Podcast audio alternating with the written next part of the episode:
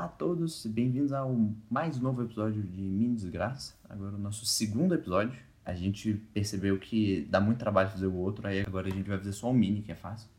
Mentira, não é fácil, mas por enquanto a gente vai gravar um pouquinho mais dos mini. Eles são um pouco mais fáceis de editar, de fazer as coisas. E depois a gente vai lançar um episódio especial no final do mês. E comigo aqui hoje temos o nosso convidado de sempre, porque não é convidado, é, é o Matheus. Exatamente, eu sou o, o convidado, o co-host né, do podcast. Oi, pessoas, meus amados, tudo bem? É, então, né, é, como o João falou, nós vamos basicamente modificar um pouco a, a estrutura do podcast. Estamos pensando em fazer esse mini desgraça é, durante a semana, né, toda semana talvez lançar um. E no final do mês lançar um episódio que seria o episódio normal, né, que agora, né, com essa reformulação, ele não vai ser mais o episódio normal, mas vai ser um episódio especial. Então, pro final desse mês, fiquem na expectativa que vai ter coisa boa. Para quem ainda não ouviu o mini desgraça, né? É esse formato em que a gente indica e comenta algumas coisas, sem tanto a gente fazer a análise profunda da obra. Por isso não tem spoiler, a ideia é apresentar algo que a gente pode, é, assim, o outro pode ou não conhecer. É, é, é um papo, é um papo amigável ao invés de ser a discussão chata e comprida. Exatamente, aqui a gente não está tentando trazer conceitos muito elaborados, é mais realmente uma conversa assim entre a gente, recomendando coisas. Realmente, no caso, eu não conhecia, ele não conhece algumas coisas assim que o João me fala, é, e eu também apresento alguns livros, algumas coisas que ele não conhece, não é familiarizado. E é um bom, é um bom espaço também para a gente é, interagir mais com o público, talvez. Então, se você tiver alguma recomendação você pode fazer. E a gente vai conversar sobre isso. Podemos começar, Matheus. E qual é a sua recomendação dessa vez? Ah, na verdade, é, hoje vamos falar sobre um filme do Cuarón, que é Itumama Tambien. É Cuarón, que é um excelente diretor mexicano, e esse é o terceiro ou quarto filme dele. É um filme ainda do início é, da carreira dele como diretor. É, antes dele ficar hypado e fazer Harry Potter. É um né? filme anterior ele fazer O Prisioneiro de Azkaban, que inclusive é o melhor Harry Potter, né? É muito bem dirigido. É o melhor Harry Potter. E, eu só vi os dois primeiros, inclusive vi o segundo no cinema e dormi. mas eu sei que é o melhor porque as pessoas falam que é o melhor. Nunca verei, não. Mas sei que é o melhor porque confio no Quaron. Não, é, é muito interessante e eu acho que no Itumama também é quando você consegue enxergar, assim, com mais clareza, talvez, certos elementos típicos que a gente vê em outros filmes do Quaron, que é aquele uso do, do plano de fundo como uma forma de contar também uma narrativa, ou o uso de uma certo, um certo narrador, né? Por exemplo, que também aparece nesse filme. Eu acho muito interessante, a gente vai falar de outras questões desse filme, então eu vou falar disso que é meio desconectado do resto do episódio, mas que eu acho interessante, que é o narrador desse filme, que ele é um narrador extradiegético, né? ele, não, ele não está dentro da narrativa do filme temporalmente e tal, e ele é heterodiagético, né? Ele não é um personagem dentro do filme.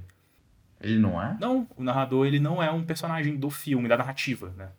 Ele é uma figura ali é, onipresente e atemporal, né? Eu, eu vi esse filme há um tempo, eu não lembrava disso. Eu achei que, que era, era o moleque do filme, não era? Não, não é. É, é, é só um narrador. Interessante. Inclusive, é, as intervenções dele elas não são esclarecedoras e explicativas, né? Elas elaboram contradições apresentadas pelo filme. Elas servem muitas vezes para depreciar diálogos dos personagens, né?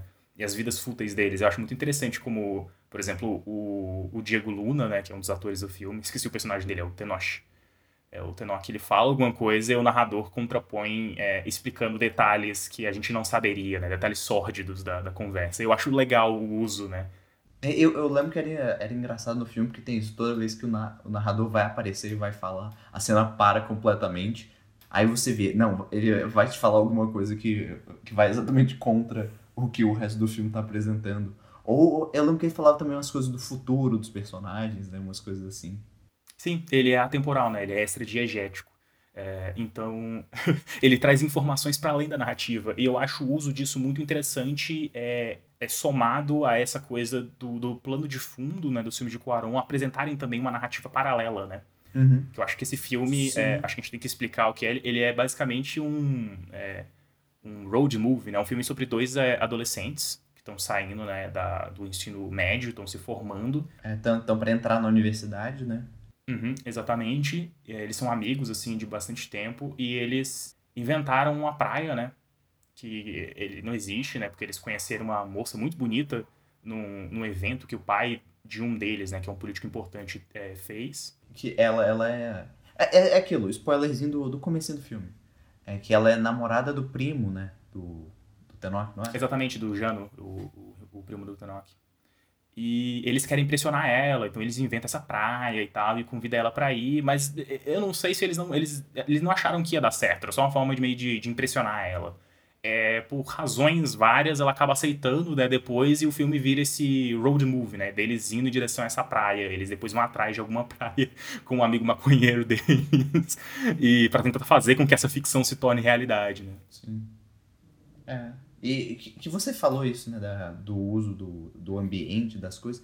E, e eu lembro que esse filme tem essa questão de que ele tá é, fazendo uma narrativa histórica ao mesmo tempo que ele tá contando uma outra história, mas que ela simplesmente não consegue ser desconexa do, desse contexto.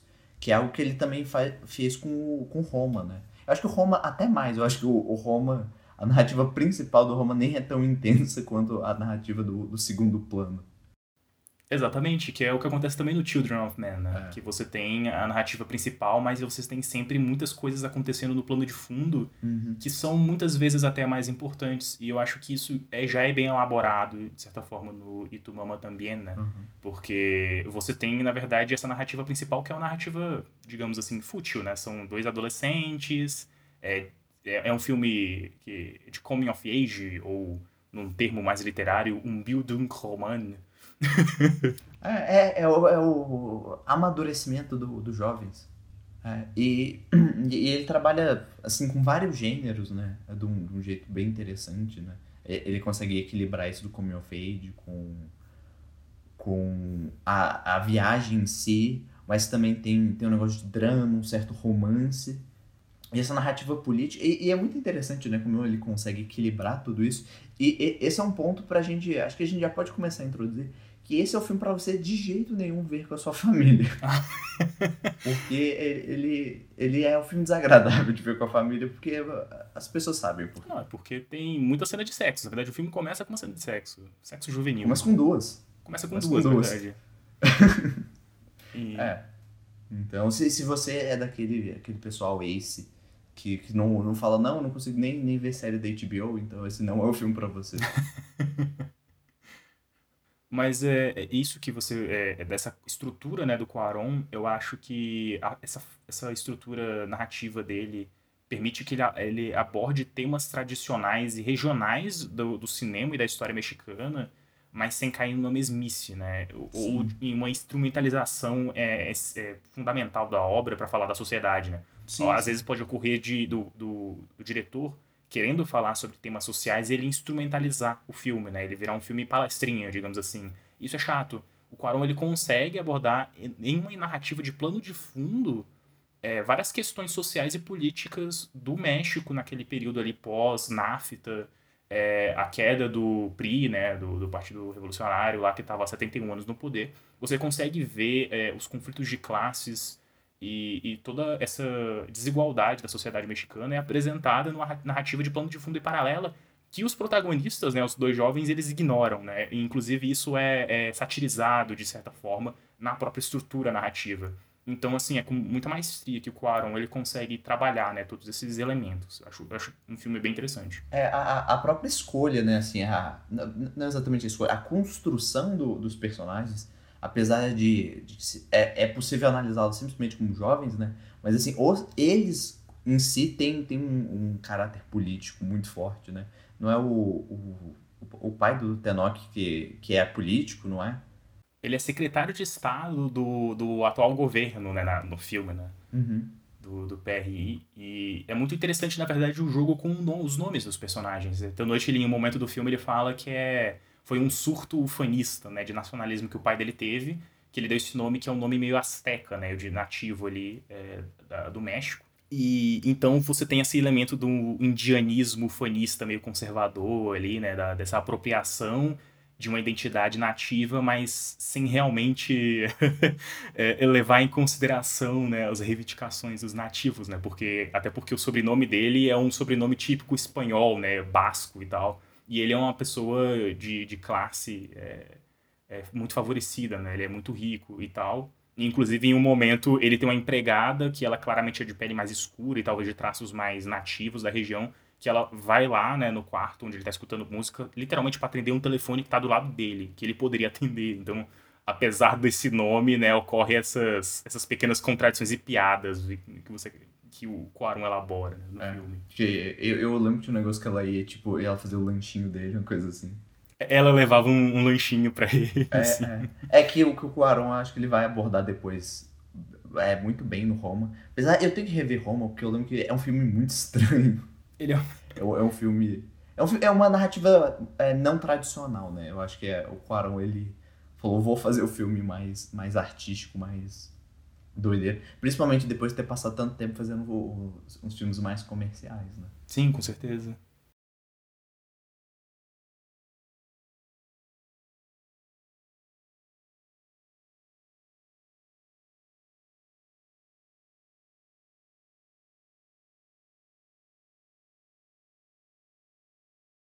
É, eu acho que esse filme ele, ele, ele principalmente relevante para quem tem mais familiaridade com a história do México e talvez alguns filmes mexicanos. Uhum. Porque ele acaba fazendo várias referências a, a certos estereótipos e símbolos de masculinidade é, que o cinema mexicano mais ufanista, assim, dos anos 30 dos anos 40 apresenta, né? Aquela figura do, do, do macho, né, e tal, que, que domina a própria figura feminina que existe na verdade a gente pode até partir para esse ponto falar do, do sistema sexual latino-americano e da simbologia da mulher né uhum. que eu acho que é um elemento interessante que o Quaron aborda né de maneira tangencial mas aborda que é essa figura da mulher nativa e traidora dominada pelo conquistador europeu né você tem a Lama Lynch né no, no México que seria a intérprete do do, Hernan, é, do Cortés foi um conquistador espanhol, então ela, ela que ajudou. Ela foi uma pessoa que traiu seu povo e virou amante, né, depois de Cortés, é, colaborando com ele. Então você tem a construção dessa narrativa e a, a o simbolismo que isso traz para o papel da mulher né, dentro do cinema e da sociedade mexicana. E isso, de certa forma, é expandido para toda a América Latina também. Todo, todo o país tem um certo elemento disso, né? E eu acho que o Cuarón consegue, de certa forma, brincar com isso, pelo menos nesse filme e tal. A, a mulher do filme, eu não lembro o nome dela. Ela, ela não é mexicana. Ela é da onde mesmo? Ela é da Espanha. Ela é espanhola. Ela é Julia Cortés, o nome dela. Inclusive tem essa. É, eu acho, eu acho interessante que os nomes eles significam alguma coisa, né? Sim. Porque o, o amigo dele, é, é, se não me engano, é Julio Zapata. É referência ao Zapata. E ele é de classe média. Então o, o Quaron, ele, ele sabe fazer. É, brincar com essa coisa de classes sociais e tal. É, eu, eu acho que vem também dessa questão que a gente tinha comentado de que junto com, com o filme, ele, é, ele escreveu com, com o irmão dele, né? O, o roteiro. Ele escreveu um livro junto. Então acho que tem essa questão da literatura de dar mais importância aos nomes, porque acho que é algo que o, o cinema esquece um pouco. Sim, sim, com certeza. É, o Carlos, né? O Carlos Quaron, que escreve junto com ele. Ele é o, ele é o caso normal do, do irmão menos talentoso, né? Nesse caso, o Afonso é o irmão mais talentoso. Ao contrário do Nolan, né? Porque o Christopher Nolan é o, é o irmão pior. Exatamente. O irmão dele é muito melhor. é o irmão dele que é, escreve e dirige o Westworld, não é? Sim, sim. É. Eu, eu, um dia eu quero aproveitar o podcast para falar do, da grande teoria de que sempre vai ter um irmão bom e um irmão ruim.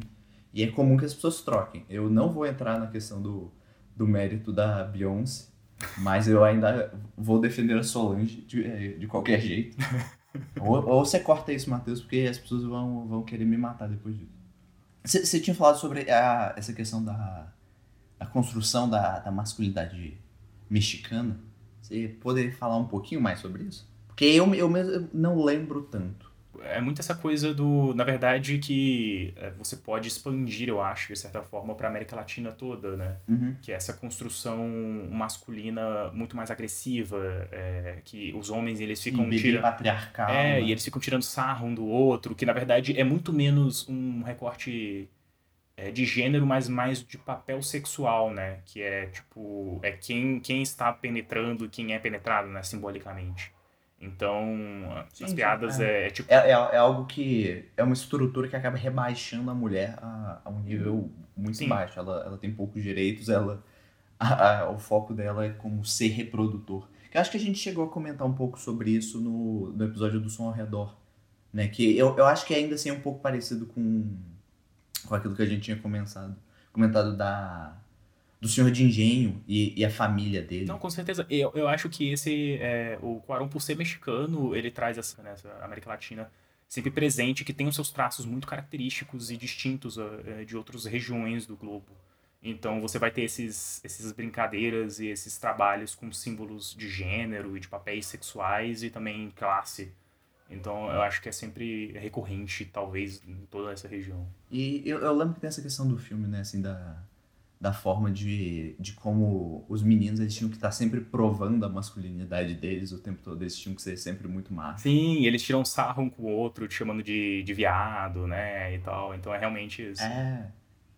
É, é, é aquela misoginia super imatura de, de adolescente, que não estou falando que deve ser normalizada, mas é, é algo presente que existe. Que, que é muito interessante porque, na verdade, omite um certo teor homoerótico que existe entre eles, né? Sim, sim. É, não, com certeza. Se você for olhar as relações deles, existe um, um caráter homoerótico, assim, né, de- deles brincando com a- as genitálias, né? Tipo, tirando sarro um do outro, mas muito curioso e tal. É, e, inclusive, isso desenvolve depois, né? No, no- mais pro final do filme, você tem né, uma situação bem homoerótica entre os dois. É, tem, tem, tem essa tensão sexual constante entre eles. E tam, eu sei que tem muitos autores que falam sobre isso, né? De como tem, dentro da, das relações masculinas, né? Dessa questão do, do. Não sei, como se o homem, principalmente nessa questão muito patriarcal, de que a mulher é vista apenas sobre, é sobre como um objeto sexual, em que o, o homem, a relação entre eles tem um caráter é, de proteção, de cuidado muito maior, que leva a, a esse caráter homoerótico muito forte. E que é, tem, tem, é como a linha bamba, a linha bamba, a corda bamba, né? É, Essa nuance entre o, o, o que é muito hétero e o que não é. É, eu acho que outro elemento da masculinidade deles, além né, dessa, dessa performance hostil, né, de tirar sarro um com o outro, é, é, na verdade, uma certa indiferença meio niilista, assim, com o espaço ao redor dele. O filme, em vários momentos, tipo, tem coisas importantes acontecendo, problemas sociais, mas eles meio que só ignoram, saca? Uhum. É, eles, eles não, não se engajam É, naquilo. eles não se impactam, eles É. não sofrem, eles não têm empatia com isso, eles estão muito mais preocupados em manterem essa performance do, do machão, né? A identidade deles está muito focada é, na validação sexual de alguma mulher. Vai- é, e isso e, e na questão de classe deles também, né? Tem, tem to- toda essa questão de que é, é aquilo. O... Eu esqueci o nome, mas, mas tem um menino que é mais rico, né? Que tem, tem também uma certa dinâmica de classe entre eles por causa disso. Com certeza. Que, que eu me lembro, né? Que o, o, o Penoche e o outro lá do. O Julio. Não, tô tentando lembrar o nome da toa, é o Garcia Bernal, não é? É, o Gael. Gael, sim. É, Gael. Isso. Que, que ele. Não sei, eu tive uma certa impressão de que ele tinha um- uma relação um pouco complicada por isso, porque ele, ele parecia ser tipo uma pessoa mais de, de classe média alta, enquanto o outro não, era. O, o pai dele era importante politicamente, Uhum. então existia uma tensão nisso. Mas isso eu acho que é mais leve. Eu acho que isso é, é- é mais discreto ao, ao longo do filme. Ah, entra muito mais naquilo que você falou. Então tem, por exemplo, toda uma questão re- relacionada à própria relacionamento deles com, a- com as meninas, que eles ficam se zoando sempre. Mas também tem muita insegurança quando eles falam sobre esse tipo de coisa. Tem a parte da piada, mas também tem muito medo. Eles não querem se assim, não querem realmente demonstrar fraqueza nesse tipo de situação. É muito interessante como eles não conseguem, nas cenas de sexo deles, aproveitarem a situação sexual, né? Eles estão muito mais preocupados com a performance masculina deles, né? É, no, no primeira cena de sexo, o Tenoch, ele é, tá conversando com a namorada dele de que ela tem que prometer que ela não vai transar com nenhum italiano, né? Quando ela for viajar pra Itália. Ele tá tipo, muito mais preocupado na mulher como objeto sexual dele, como posse, do que como uma pessoa que ele pode desfrutar né, de um prazer né, carnal ali naquele momento. É, ou, ou simplesmente como um relacionamento de, de qualquer outro. É, sim, não, mas naquele caso eles estão transando, É, ao sim, invés de sim, aproveitar esse momento, eles, ele tá preocupado em, em ela como posse. Sim, sim. E é, a, a gente não explicou, né? Mas, mas tem isso, né? Os dois, eles têm as namoradas, mas as duas namoradas vão por intercâmbio. E aí eles têm, têm essa, esse medo de que elas acabem traindo ele.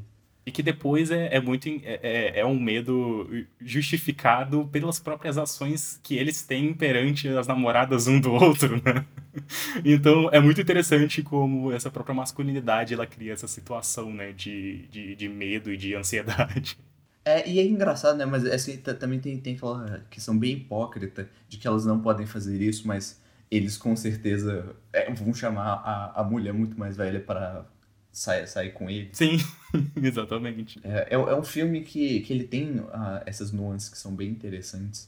O que é engraçado, né? Porque eu imagino que ele também é um filme muito jovem, assim, é aquele filme pra você passar, não para um adolescente muito jovem, mas assim, para um adolescente de uns 16, 17 anos, que eu, eu acho que ele, talvez ele não entenda essas nuances que, que a gente está discutindo, mas que ele consegue se conectar com a história do, de uma maneira é, também, com certeza. É exatamente pelas características de ser um filme de coming of age. E, e eu acho que, indo pra esse lado também, eu como um especialista de filmes coming of age, eu digo que ele, ele sabe demonstrar é, muito bem esse amadurecimento dos personagens, né? E as relações são muito, muito bem construídas, né? Você vê, ele, a, o jeito que eles são amigos é muito interessante. Eles têm, tipo, as palavras deles, têm essas piadas internas que eles fazem o tempo todo. Eles têm sempre historinhas do passado que eles ficam contando lá pra mulher que tá viajando com ele. Que eu acho muito interessante como ela, ela tá nesse momento, né, também. Que eu, que eu acho isso, isso que é muito interessante no filme, porque, retornando o paralelo que eu falei, né, da, da mulher nativa e tal, né, da, Lamalin, da Lamalinte,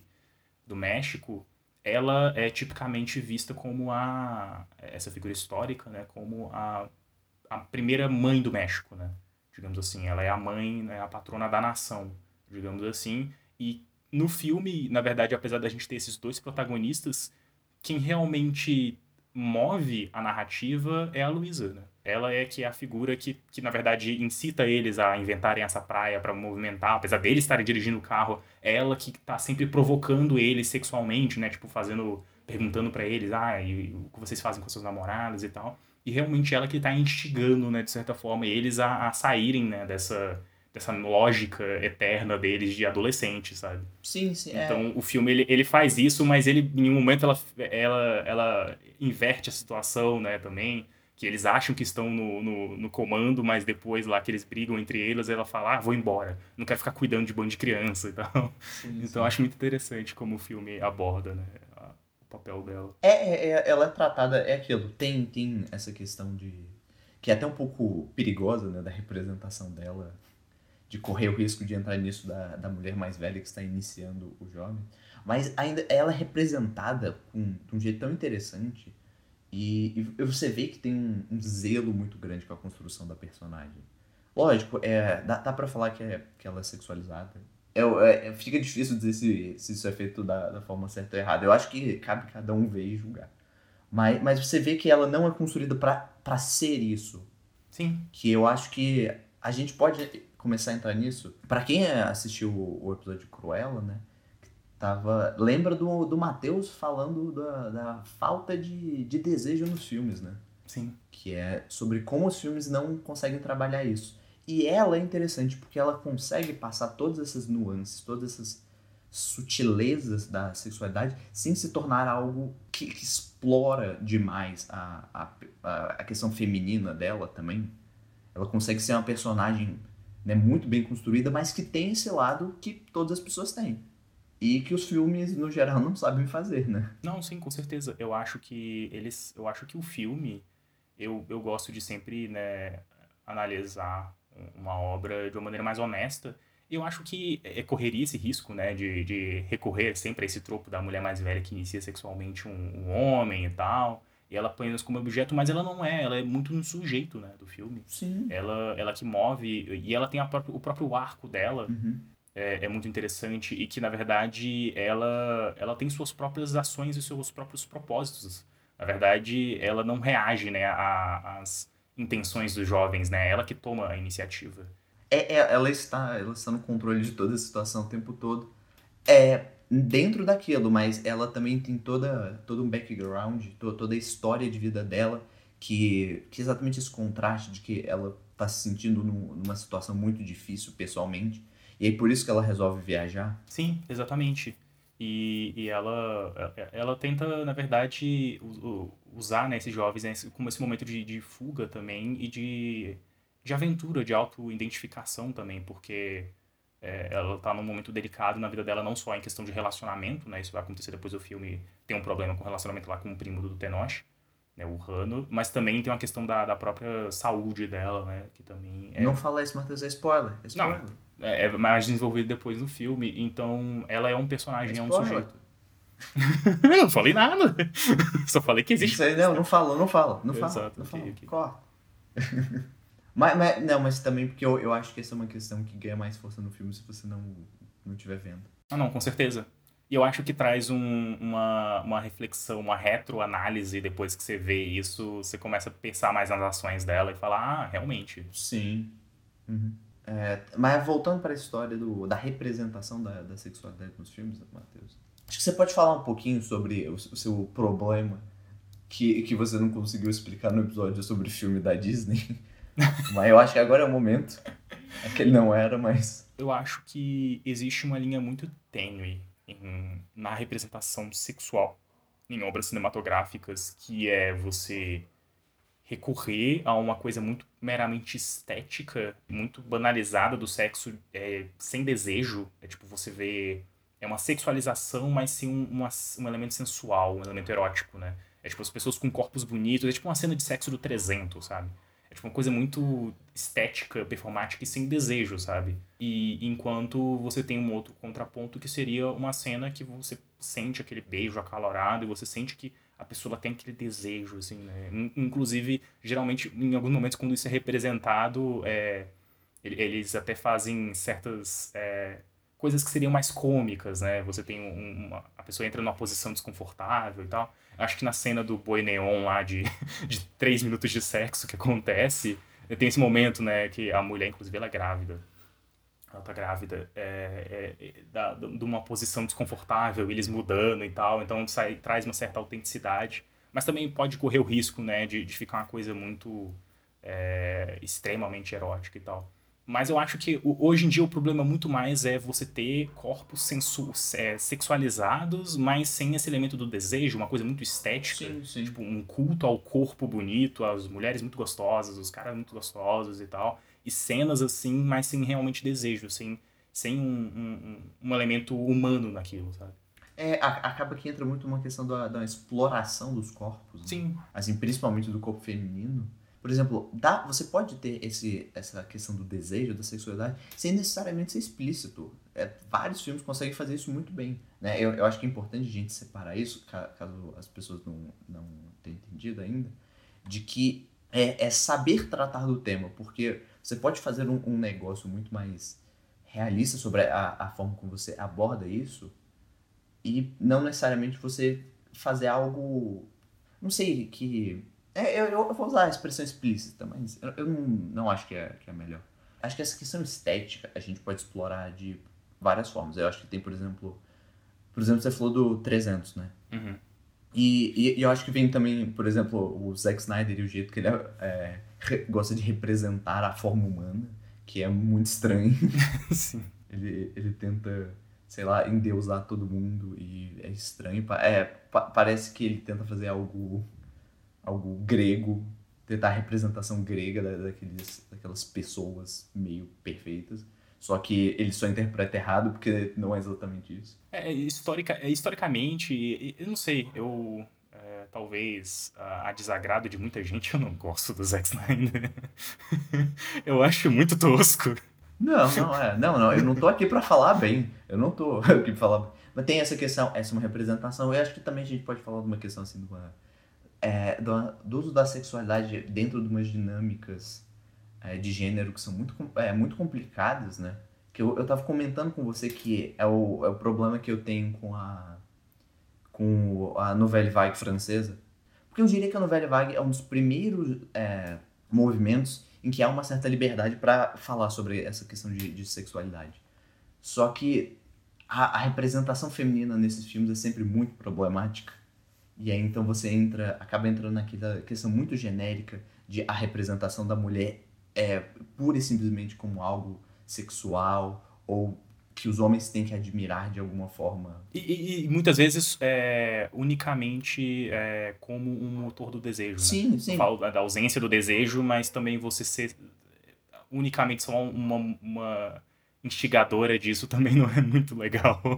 É, esse que é o negócio. É, eu, eu acho que a gente tem que separar essa questão. A gente tem que ter a presença dos de, do desejo nos, é, nos momentos. O que falta são momentos, não é personagens de desejo. Exato. Essa que é a questão. Você cria os personagens de desejo, mas você não transmite o desejo da, da forma correta na cena. Você não usa linguagem fílmica. É, não se trata da construção do personagem, né? A gente não quer um personagem, né? Que, tipo, seja é, a femme fatale, né? É, Digamos é, assim, não. sim. É, é, é na cena que foi se acontecer, você conseguir expressar isso, né? E não, não você utilizar essa personagem que, que tem essa, essa aura, essa coisa esquisita, né? Tipo, que acaba muito é, realmente sexualizando de uma maneira esquisita, né? É, você faz isso e, e vira aquele negócio muito exploitation, de que você usa aquilo só pra vender. Ah, não, com certeza. E aí, aí, sei lá, deixa de ser um filme e você vira a piscina do Gugu. Ah, não, é, é quem, quem meio que fica nessa corda bamba sempre é o Verhoeven, né? Sim. Acho que Showgirls é um filme que é complicado em alguns aspectos e tal, mas eu ainda acho um filme muito interessante, na verdade.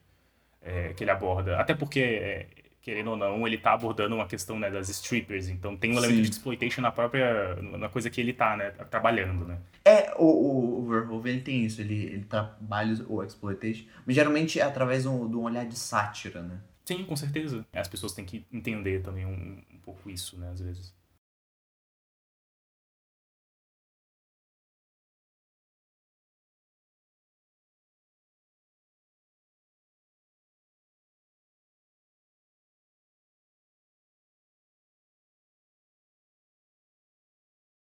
Sim, que, que, é, que é um uso interessante, né?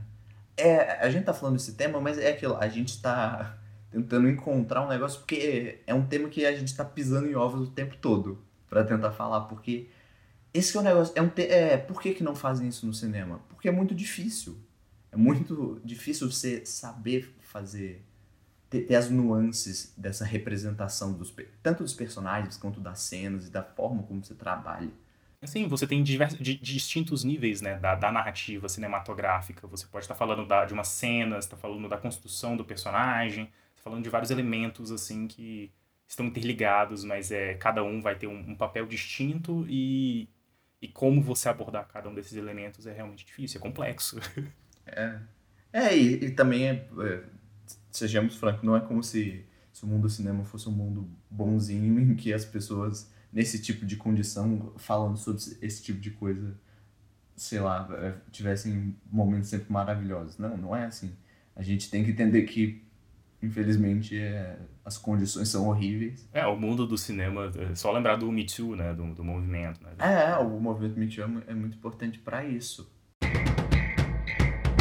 O Me Too, mas o movimento o Me Too é um movimento muito americano. E o cinema americano é um cinema que tem muita dificuldade de representar isso. De representar essa questão do desejo. É tudo muito, muito plástico. Sim, é, é, é, é muito puritano, né, tudo. Sim, é, é, é aquilo. Eu diria, ou é muito puritano, e aí eu queria a- a- aproveitar e entrar num negócio interessante, né? Que, que é a minha recomendação. Eu, eu acho que o nome do filme em português é Comício do Amor, do, do Pasolini, que tá disponível no MUBI.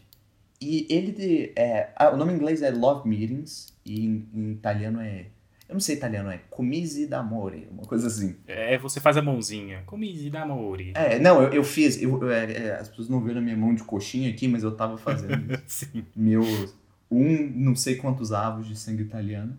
Mas esse filme do Pasolini é, é, um, é um documentário, né, do, do tipo de cinema verdade, que é um gênero maravilhoso, as pessoas têm que ver, porque é, é legal, é o melhor tipo de documentário.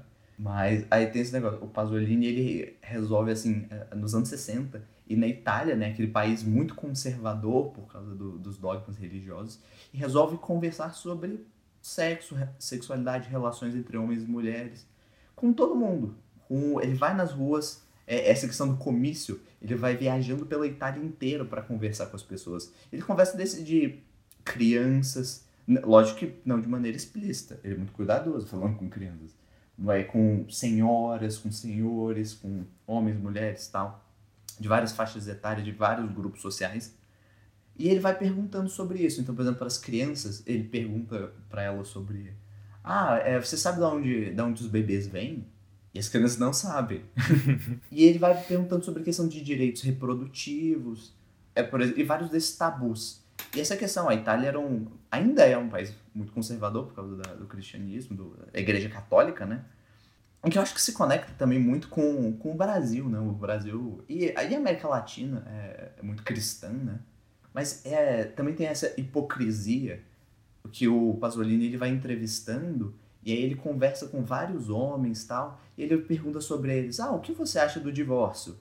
É, você acha que o divórcio deveria ser legalizado? Porque o divórcio só foi legalizado na Itália em 1970. O filme é de 64, então ainda não era. E eles falam, não, não acho, acho que é, as mulheres vão querer fugir e tal.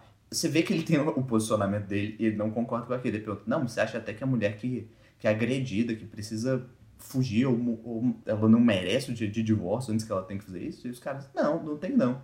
Mas aí depois ele vai conversando com eles e, e você vê, né, que o, os caras, ele, eles gostam daquilo, eles gostam de, de poder falar da, das indecências. Uhum. eles, eles querem ter muita liberdade sexual, mas tempo que eles não querem que as mulheres tenham. Então, é isso, eles não querem que ela eles querem que as mulheres se casem virgem. Não todos, ele também mostra, assim, homens que não se importam. Ele vai mostrando essa mudança, mas ainda assim é uma Itália muito conservadora.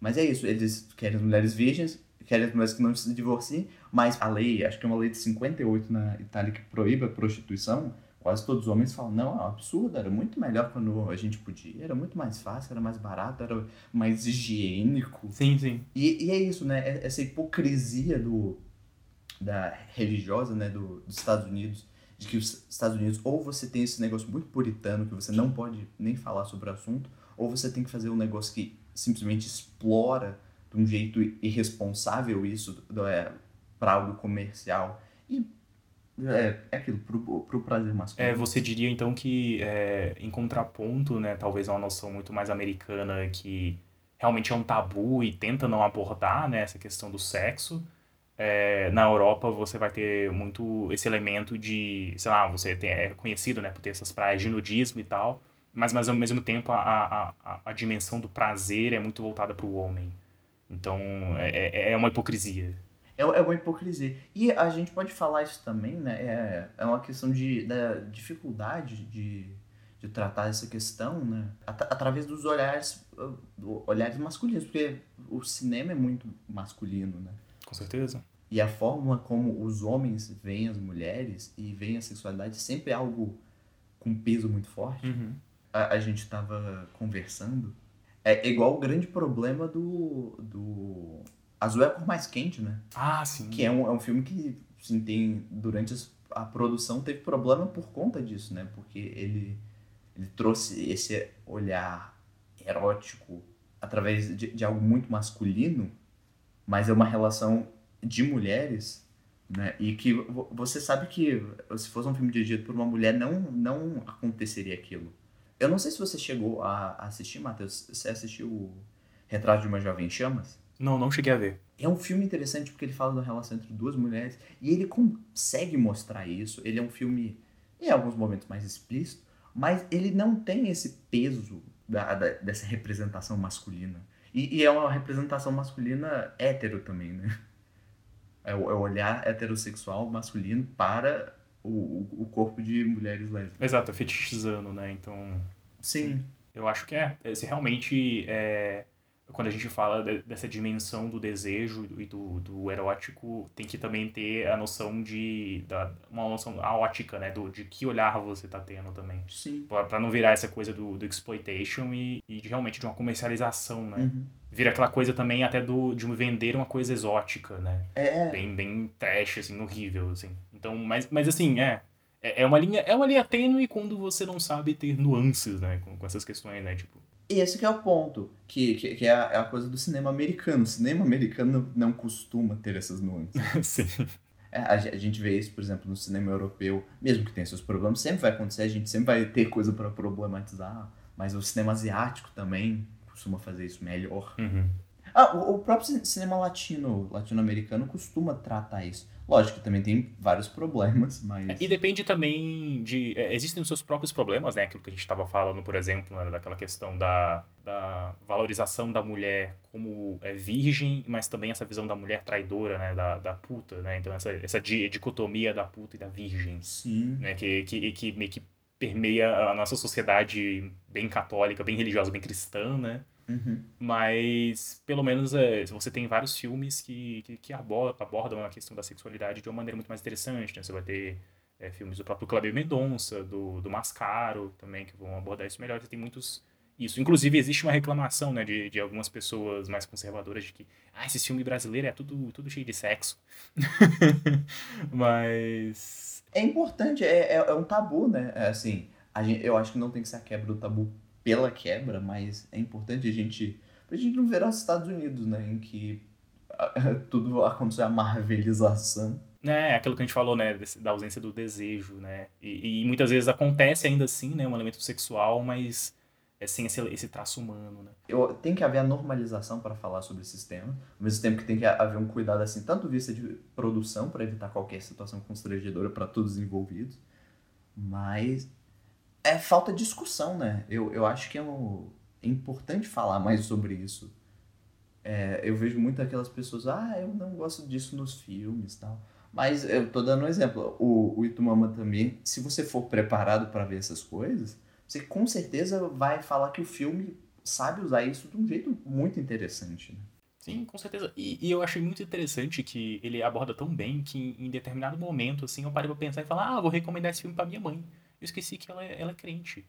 que tem cena de sexo explícito. Mas o filme ele trabalha tão bem que você não identifica isso como um problema, sabe? Não, é por- porque isso a, a gente tem que entender a, a importância de tratar isso de um jeito saudável e de um jeito realista, que não seja igual. é- é- eu, eu acho que é um problema muito grande que tem na televisão dos Estados Unidos, né? De que hoje em dia toda série adulta tem que ter muita violência e, e muito sexo. É, e é, volta pra aquilo, né? E é um sexo muito esquisito.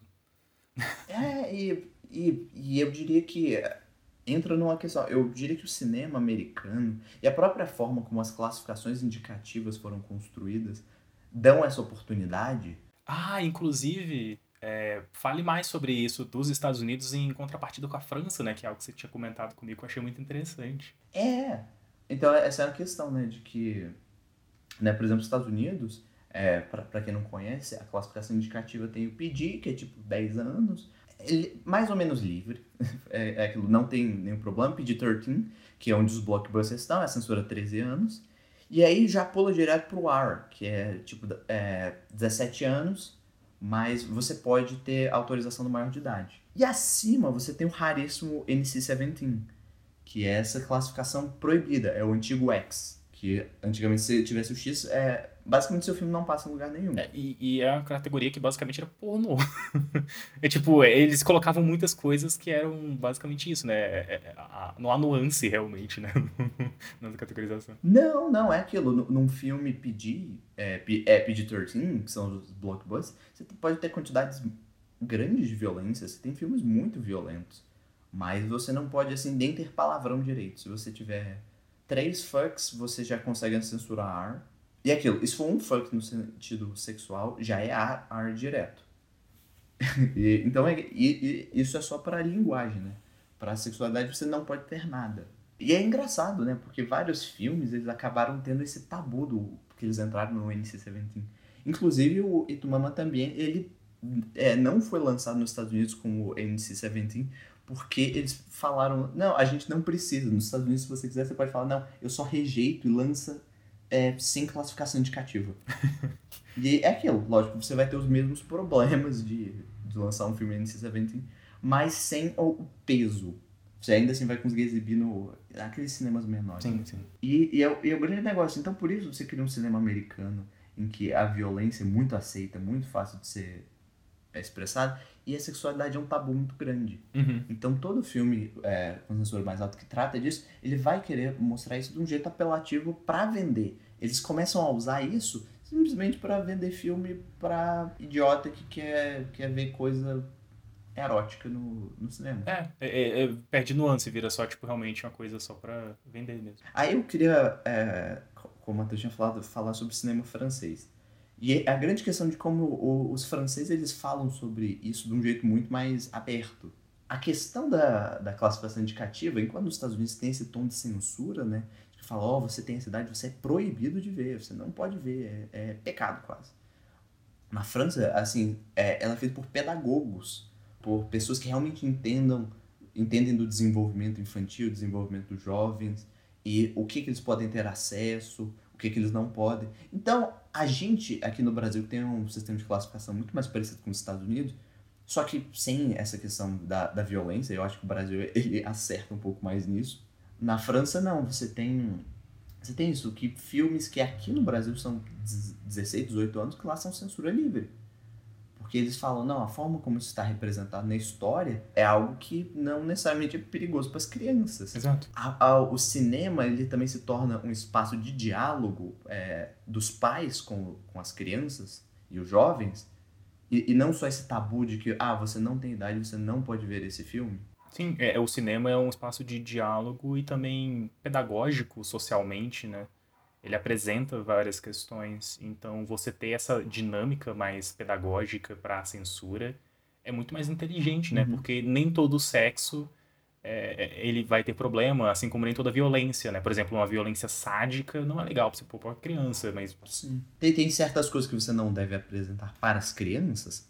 Claro, mas lá eles vão explicar por quê. Eles vão explicar, ah, tem isso no filme então a ideia é basicamente que você veja aquilo no filme, assim, se você for mais jovem, entenda o que está sendo passado para você ter um diálogo e entender que as coisas funcionam de jeito. É, é muito mais uma questão de intenção do filme do que realmente de uma retaliação à presença dessas coisas que ferem os, os bons costumes. Sim, sim, né? Não, não tá atacando tipo, sexo, né? Não, não...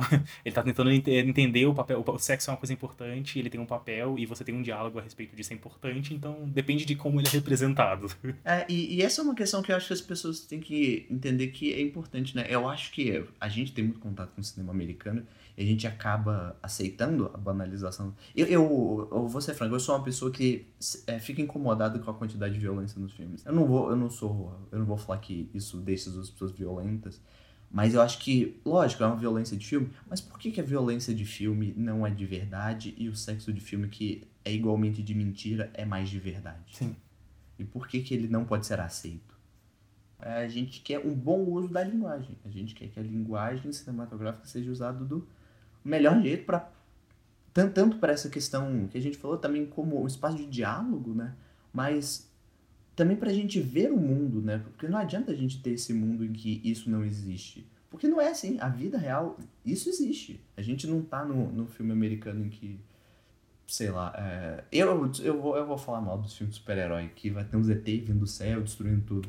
Aí a gente começa a aceitar isso, assim, como se fosse a coisa mais ok, mas qualquer coisa que fale sobre essas questões mais de desejo são coisas horríveis que nós não podemos ver, né? Eu acho que esse que é o problema. Sim, e eu acho que trazendo em um círculo, né, em relação ao próprio Itumama também, o filme ele, ele tem uma ruptura, né, da masculinidade no momento, né, deles lá e tal, mas eles meio que reprimem isso. E, e, e, o que acontece é essa coisa deles aceitarem essa ficção da masculinidade, né? É, de, de certa forma, meio que fazendo referência a El Diablo, a Judith Butler, né? Eles meio que naturalizam essa, essa narrativa da masculinidade como sendo. Eles compram esse papel como sendo algo natural uhum. e aquele momento de libertinagem deles como uma exceção. E Sim. não como um potencial, uma potencial ruptura para uma dinâmica, né? E a construção de algo novo. Sim, e, e simplesmente falar sobre esse assunto é importante para que isso aconteça de verdade, não fique, não fique igual essa questão do filme, né? De que é algo simplesmente performático. Sim. É, tem que haver esse cinema que consegue falar da realidade. E esse que é, um, é, é uma questão também, assim, o cinema comercial não quer fazer isso. Exatamente, a gente quer um, uma narrativa, um cinema transformativo, não um simplesmente disruptivo. Ah, que é, é, é, muito. Eu acho que a disrupção no humor, né? Que isso é uma coisa que a gente vai falar depois, mas acho que é interessante que a gente tem muito esse. Ah, mas o humor ele tem que ser disruptivo. Mas Eu acho que ele sendo transformativo é mais interessante também, né? Porque é, é só é você romper certos padrões e tentar transcender, né? Eu acho que isso é um elemento que a arte que consegue fazer isso é algo muito especial. É, e, e, e eu acho que, por exemplo, esse diálogo que nós tivemos, ele é importante por isso, porque a gente está querendo, assim, meio que pregar essa transformação. E é uma transformação de, de toda a, a forma como se produz arte, né? Porque, como eu falei, eu acho que o grande problema nisso é que por conta também do, de questões comerciais, isso, a classificação indicativa e do uso da, dos públicos, você começa a criar é, filmes é, para o público mais amplo possível. Então você não quer, falta coragem para falar sobre esse tipo de filme, sobre esse tipo de coisa. Então, por exemplo, um filme né, que eu adoro, que fez um grande sucesso, assim, todo mundo conhece, é, entre aspas, mas que deu pouquíssimo dinheiro e que eu acho que fala muito bem sobre sexualidade, né? Que a gente até queria falar. Que é, é sobre a questão da, de como filmes LGBT geralmente são filmes muito mais corajosos para falar disso, né? Ah, com certeza. E eu acho que o, o, Moonlight, ele tem uma cena muito boa, que é a cena do, do Sharon e do outro menino, que eu esqueci agora, na praia. Uhum, sim. E, e, e, e, aquela cena tem uma intimidade que você não vai ver aquilo num, num filme comercial. Por que não, né? Por quê? Por que, que o, o, filme comercial tem que ter só os ET vindo do espaço? Por que, que a gente não pode ver isso? E eu acho que entra num perigo, né? De que a gente começa a aceitar essa fuga da realidade e esse espaço em que o cinema é o, é o lugar mágico onde as coisas acontecem, as coisas que não existem. Mas não, o, o cinema tem que ser esse retrato do, da condição humana, a, real vida das pessoas também com certeza. Mas sem cair né, no, no, no, problema da instrumentalização da arte. Isso, que é um, que é um grande perigo. É, a gente, a gente também não quer fazer um filme didático. É, ele não quer fazer um filme que é tipo uma palestrinha, sabe? Não. É, é realmente a arte que sabe unir esses elementos. E, e é algo difícil, mas. Eu, eu acho que o, o Pasolini, no, no próprio filme, ele fala um, um negócio. Ele chega uma conclusão que eu achei ótimo, é, falando sobre a forma da, da Itália e, e de todas essas condições para se haver espaço para debater esse tipo de coisa no, no, no, na vida cotidiana das pessoas, né? A gente tá falando de cinema, mas em tudo. O Pasolini, ele tem uma frase que eu gostei muito, que ele fala que o único jeito de fazer isso é acabando com o capitalismo.